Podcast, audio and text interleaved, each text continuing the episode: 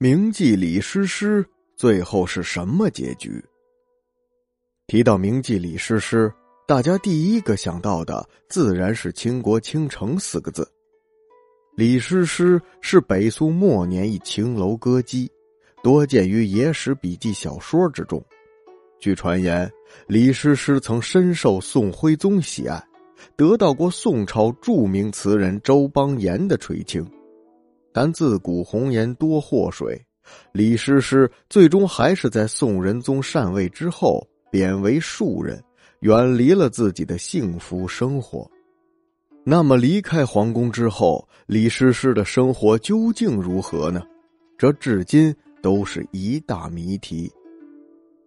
对于李师师逐出皇宫之后，至今说法纷纭，甚至连史学家们都对此难辨真假。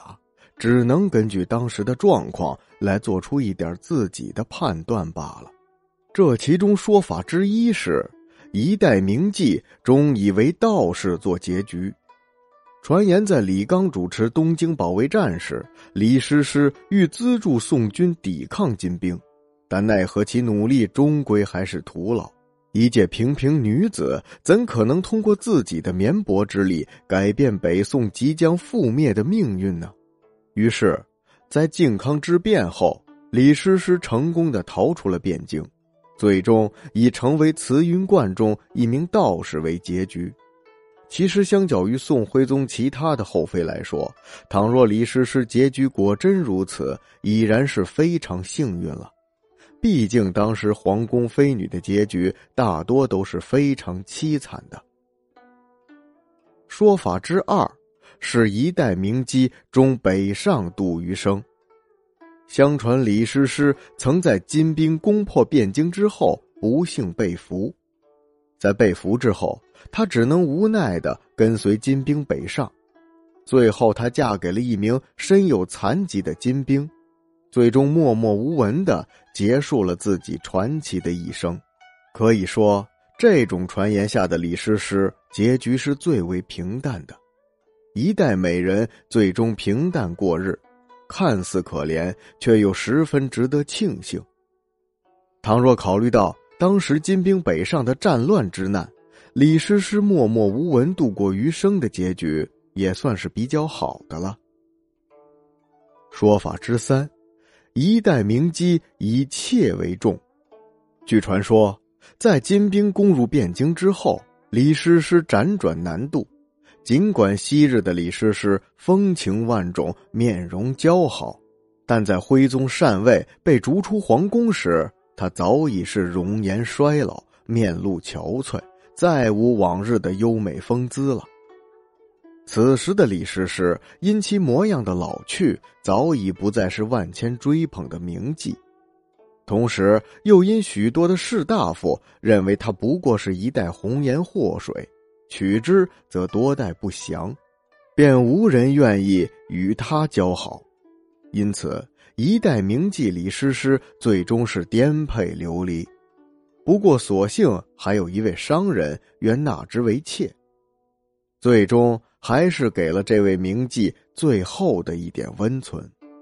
对比李师师的多种说法，这个说法基本上是最可怜的，但直观来说。一个女子虽然面容姣好，但最终都会有衰老憔悴的一天。关于李师师的这个说法，曾经在许多的野史上都有过记载。说法之四，一代名妓最终香消玉殒。曾有传言说，在金兵攻入汴京之后，金主十分垂涎李师师的美色，美女佳人，君王好之。于是，在战后，一直派降将张邦昌四处寻找。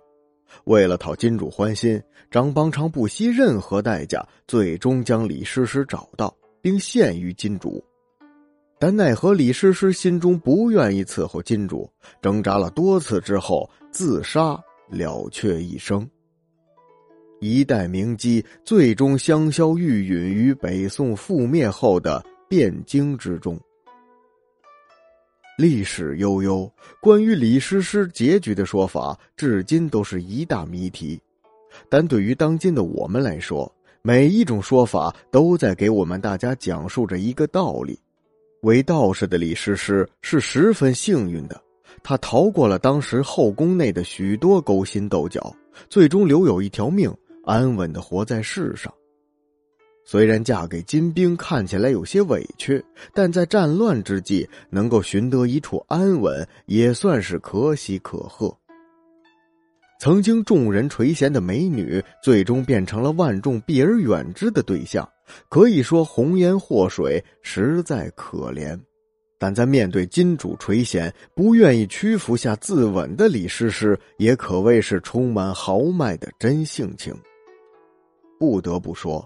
最后一种说法的李师师着实让人佩服，但第三种说法的李师师更加显得合理。可能大家在自己的心中对李师师都有不一样的认识，那么对于李师师的结局，您最相信哪一种呢？